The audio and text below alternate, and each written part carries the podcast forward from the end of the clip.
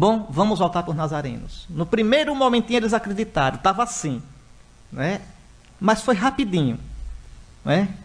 A este primeiro impulso segue-se um outro, totalmente diverso. Os nazarenos, como que acordam do sonho do Messias que chegou e cai na real, esquecendo a capacidade de sonhar o sonho da fé. Esse sonho que eu acabei de descrever para vocês. Viver assim é um sonho. Se a gente vivesse assim, vejam. Mas os nazarenos não querem sonhar. Caem na realidade da rotina sem cor. Recordam que Jesus é como eles, nazareno, filho do carpinteiro, e por isso não pode ser o Messias. Julgam-se realistas, práticos, e por isso já não conseguem admitir que o Messias esteja entre eles, seja um como eles, tão próximo deles. Não é esse o filho de José? Esse aí eu conheço, esse foi meu colega, esse eu conheço direitinho. Santo de casa, não faz milagre, a gente não deixa, nem que o bichinho pudesse fazer, a gente não deixa ele fazer nada. Veja. Reparem só. Tá certo? O realismo dos nazarenos, e realismo entre aspas, impede-os de ver a presença de Deus. Na verdade, não se trata de realismo, mas de fechamento, de falta de capacidade de estar aberto para as surpresas de Deus. Eles se tornam cegos e duros de coração triste senso prático. Triste realismo estes que nos impedem de sonhar, de ver e reconhecer a presença do Senhor e de abrir o coração para Ele. Assim, fechados, de má vontade, os nazarenos põem-se a bisbilhotar numa espera curiosa e superficial de um sinal. Bom, vamos ver se ele vai fazer algum milagre. Veja. Não diz que curou a sogra de Pedro, que expulsou o demônio em Cafarnaum? Lá o pessoal não conhece, lá ele pode enganar. Aqui vamos ver se ele vai fazer. Veja. Mais uma vez, se vocês olharem o evangelho de Marcos, de Marcos, Marcos diz que Jesus admirou-se, ficou espantado com a incredulidade deles. Os nazarenos conseguiram pegar Jesus de surpresa. Jesus sabia que eles eram ruins, mas naquele grau foi uma surpresa. Jesus ficou admirado. E Marcos usa um verbo que Mateus depois ajeita. Mateus, como escreveu depois, e já tinha pegado Marcos e olhando, aí saiu ajeitando. Marcos diz: E não pôde fazer ali nenhum milagre. Não pôde. A ruindade era tanta, o fechamento era tanto, que nenhum milagre ali tinha sentido nenhum. Mateus, a gente dizia, não quis fazer nenhum milagre. Mateus é mais piedoso, é mais devoto. Marcos é mais duro logo. Pode olhar as duas narrativas. Então, escutem só. Vejam, os nazarenos agora querem tentar a Jesus. Faça um milagre para a gente ver. Mas, meus irmãos, meus irmãos mais novos, Jesus nunca dá sinais a quem não crê. Nunca. Não tentarás o Senhor teu Deus. Jesus nunca dá satisfação a quem o desafia a mostrar seu poder. Você repare, quando é por. Veja que nesses encontros eu procuro sempre mostrar a vocês, a partir do Evangelho, a atitude interior de quem Jesus encontra. Jesus fez milagre para um centurião romano, opressor, duro. Jesus fez milagre para o chefe da sinagoga, que devia ser fariseu, Jairo. Jesus, veja, é ele encontrar uma pessoa desarmada, é ele encontrar uma pessoa que precise realmente, que seja aberta, ele acolhe. Agora, não seja presunçoso. Não se mascare. Não seja autossuficiente. Porque o Senhor não vai dar a mínima bola. e pelo motivo que eu já disse, se você é assim duro, o reino não pode entrar em você. Meus irmãos, não somos nós quem entramos no reino. É o reino que entra na gente. O reino entra em mim se eu criar espaço para o Deus e Pai de Jesus no meu coração. Se o reino entrar em mim, se Deus reinar em mim, eu estou no reinado de Deus. Mas se eu me expulso, se eu expulso, se eu não permito que Deus entre,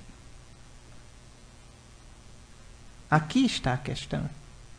O único sinal que Jesus dá a quem pede sinal assim. Lembra que os fariseus pediram? Que sinal tu mostras?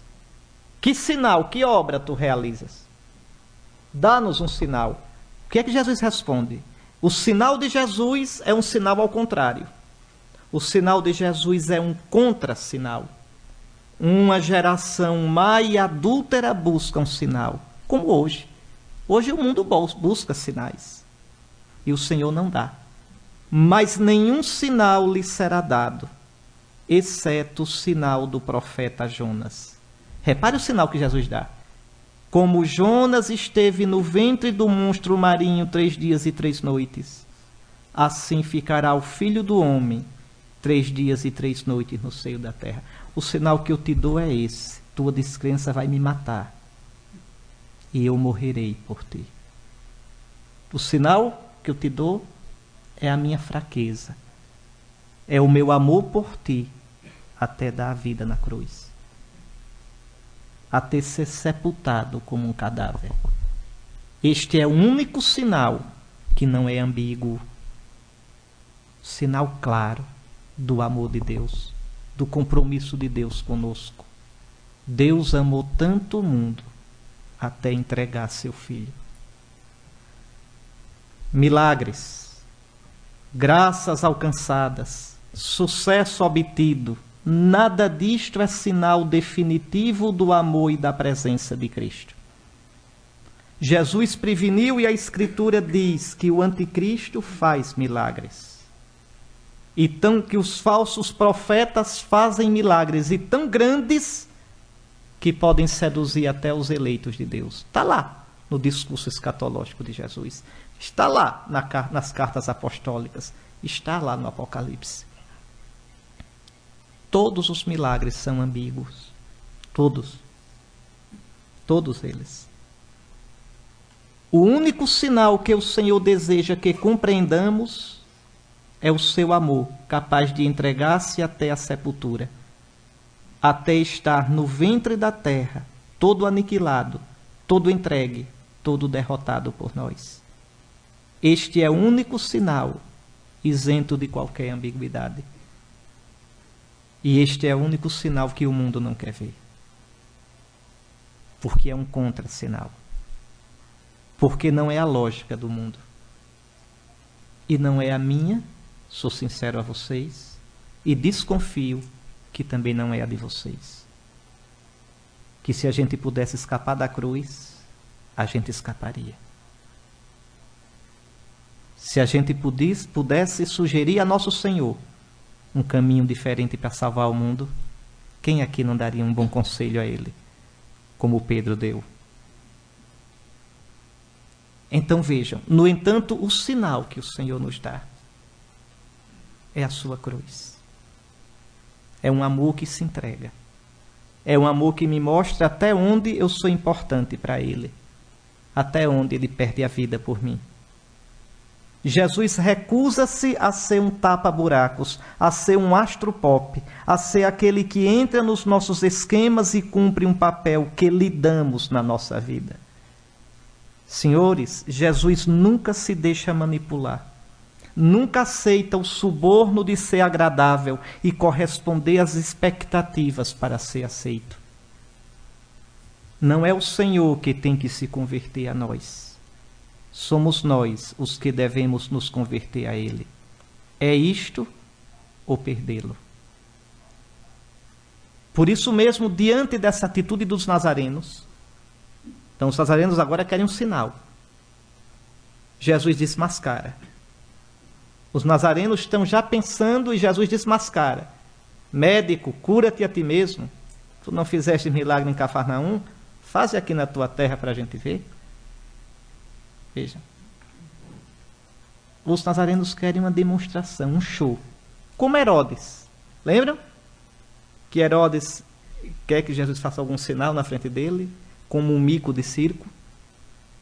Pois bem, sua reação à atitude dos nazarenos é dura. Dura como aqueles corações de pedra. Jesus desmascara a má vontade dos seus compatriotas. E aí, Jesus, quando quer maltratar, ele maltrata. Jesus coloca os nazarenos lá embaixo. Né? Jesus diz: olhem, vocês se lembram do tempo do profeta Eliseu? Lembram? Pois bem, no tempo do profeta Eliseu, século IX, quantas viúvas, no tempo do profeta Elias, século IX, quantas viúvas existiam em Israel? Mas vejam, Deus mandou Elias para a casa de uma viúva pagã, em Sarepta. Está vendo? Uma viúva pagã mereceu mais do que as viúvas de Israel todinhas. E no tempo do profeta Eliseu, quantos leprosos havia em Israel? Um monte. Mas Eliseu só curou um, um pagão, Naamã, que veio de Damasco. O que é que Jesus está dizendo? Para vocês eu não faço sinal nenhum. Vocês não merecem. Eu prefiro fazer para os pagãos. Eu prefiro fazer para os de fora. Vocês não merecem. Aí os Quer dizer, Jesus os coloca abaixo dos pagãos. Então eles, veja, Jesus com isso, né, eles ficam furiosos porque no fundo Jesus mostra, passa na cara deles a dureza do coração deles. Que eles são incrédulos, que eles são piores que os pagãos, que os pagãos são melhores, mais abertos, mais receptivos ao reino de Deus do que eles. Então eles assumem uma atitude surpreendente. Ao invés de parar e dizer, mas é mesmo, a gente. Não. Aí azedam mesmo com Jesus. Veja. Ao invés de se abrirem para essa alfinetada de Jesus e se corrigirem, fecham-se definitivamente e expulsam-no da sinagoga e da cidade, com o gravíssimo intuito de matá-lo. Jesus, no entanto, seguiu o seu caminho. E eles ficaram, perderam Jesus. Perderam Jesus. Jesus nunca fará um milagre em Nazaré. Nunca. Veio para o que era seu, e os seus não acolheram. E aqui eu gostaria de colocar algumas coisas para a gente pensar a partir disso, desse texto. Bem práticas. Sei reconhecer as visitas do Senhor nas pessoas ao meu redor, com a consciência de que dos meus irmãos, companheiros de dia a dia, o Senhor me visita, aproxima-se de mim, dirige-me apelos. Eu reconheço que meu irmão pode ser uma presença de Cristo para mim, uma voz de Cristo para mim, um apelo de Cristo para mim. Meu olhar em relação aos meus irmãos é um olhar iluminado pela fé, aberto às surpresas da graça de Deus, ou ao invés é um olhar superficial, rotineiro, de quem nada mais espera da pessoa que já me é conhecida. Bom, aquele ali eu já conheço, dali desse mato não sai coelho, dali não sai nada que preste, quero nem saber. Matei o meu irmão. Isso é matar o irmão. É matar. Por isso que Jesus diz: aquele que disser ao seu irmão louco é réu de morte. Aquele que chamar o seu irmão cretino ou patife vai responder em juízo. O que é que Jesus quer dizer com isso? Aqui a questão não é palavra. Quer dizer, aquele que rotular o seu irmão de tal jeito que ele está perdido para. Pronto, aquele ali não serve para nada. Para mim está acabado. Pronto. Jesus diz: Tu és réu. Tu serás julgado por Deus. Tu mataste o teu irmão. Ou seja, tu tiraste do teu irmão a capacidade. Tu, tu, tu ignoraste no teu irmão a possibilidade de se converter. Por pior que um irmão seja, por pior que uma pessoa seja, você não pode dizer aquele ali não tem mais jeito, não tem mais solução. Porque Deus, Deus espera sempre por nós. Deus, a graça de Deus pode, a graça de Deus sempre nos apelará. Eu posso até não me abrir, mas Deus não desiste da gente nunca. Então chamar o irmão Patife, pronto. Aquele ali, todo mundo zomba dele. O bichinho não pode nem abrir a boca para dar uma opinião, todo mundo já está rindo. Porque ele é cretino. Eu matei meu irmão. Eu já coloquei um rótulo nele. Veja, é o preconceito que destrói a dignidade do irmão. É isso que Jesus não aceita. Esse Jesus tão delicado com as pessoas. Compreendem? E a gente faz isso. A gente faz. E a gente termina expulsando Nosso Senhor da nossa vida. Vocês reparem como a gente tem o tempo todinho que se examinar com serenidade, não precisa ficar se culpando-se. Com serenidade, mas dizer: Senhor, revela, revela meus caminhos. Mostra, Senhor, mostra o que eu tenho no meu coração. Corrige-me, Senhor, e eu serei corrigido. Senhor, sê a luz do meu coração. Não deixe, Senhor, que as minhas escuridões falem mais alto. Porque a gente tem no coração como aquelas manchas de petróleo quando caem no mar, que vão se alastrando pelo nosso coração. E deixa o nosso coração tenebroso, nosso entendimento tenebroso. E a gente começa a ver, a sentir, a julgar segundo o mundo e não segundo Deus. Então, com, quando eu rotulo o meu irmão, compreendam, eu prendo o meu irmão no passado ou prendo o meu irmão num preconceito e tiro do meu irmão a chance de mostrar que ele é diferente, que ele pode mudar. Que ele pode mudar. Deus não desiste nunca da gente. Nunca. Outra coisa. Ante as correções que o Senhor me faz, através dos acontecimentos, dos irmãos, qual é a minha atitude? Quando eu sou corrigido. Veja, Jesus cutuca os nazarenos para corrigi-los. Eles aí azedam de vez e expulsam da sinagoga. Quando eu sou corrigido, quando me mostram, é? às vezes me mostram de modo delicado, às vezes pode me mostrar com a grosseria, às vezes uma situação crítica me mostra uma coisa em mim que eu não via.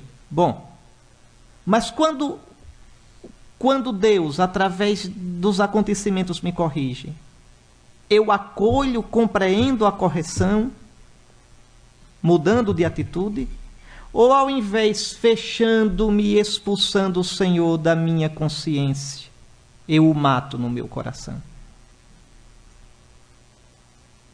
Eu posso matar o Senhor no meu coração. Eu posso. Olha, vocês vejam, eu sou bispo. Vocês imaginem o desafio para um bispo de manter uma visão de fé sobre a igreja, sua diocese, seus padres, o povo de Deus. É um treino. Se o bispo não reza, ele vai esquecendo o que ele é. Ele vai esquecendo quem é o irmão a dignidade dos seus padres, a dignidade dos leigos. Vai esquecendo. E vai começando a pensar, a sentir conforme o mundo. Bom, eu mando, aí como é que a gente diz? Obedece, como é? Manda quem pode, obedece quem tem juízo. Pronto. Isso é critério evangélico? Veja. Estou dando exemplo meu. Vocês tirem na vida de vocês.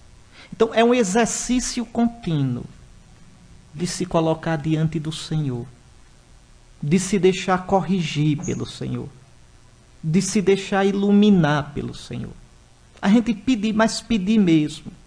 Tem um versículo do Salmo que eu já gosto. Dai-me bom senso, retidão, sabedoria, pois tenho fé nos vossos justos mandamentos. Veja, por mim mesmo eu não tenho. Senhor, dai-me bom senso. Dai-me desconfiômetro. Dai-me retidão no meu agir. Dai-me a sabedoria de saber como agir, quando agir, em que medida agir. Nós todinhos diante do Senhor somos discípulos. Nós todinhos diante do Senhor somos frágeis, somos mendigos, temos de aprender. Por último, pense bem.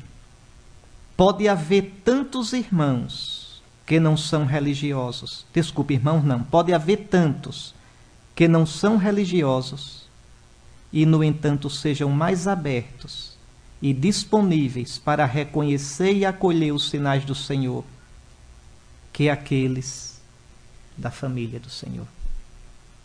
Nós, os que participam de nossos grupos, de nossas comunidades, de nossa diocese, de nosso clero. Os nazarenos eram de casa. Os nazarenos eram praticamente, quer dizer, os parentes de Jesus se criaram com Jesus e não souberam reconhecê-lo. Nós somos a família de Jesus. Sabemos reconhecê-lo. Sabemos discernir a presença dele nas pessoas, nos acontecimentos. Então fiquemos, meus irmãos, com esses pensamentos. O nosso auxílio está no nome do Senhor.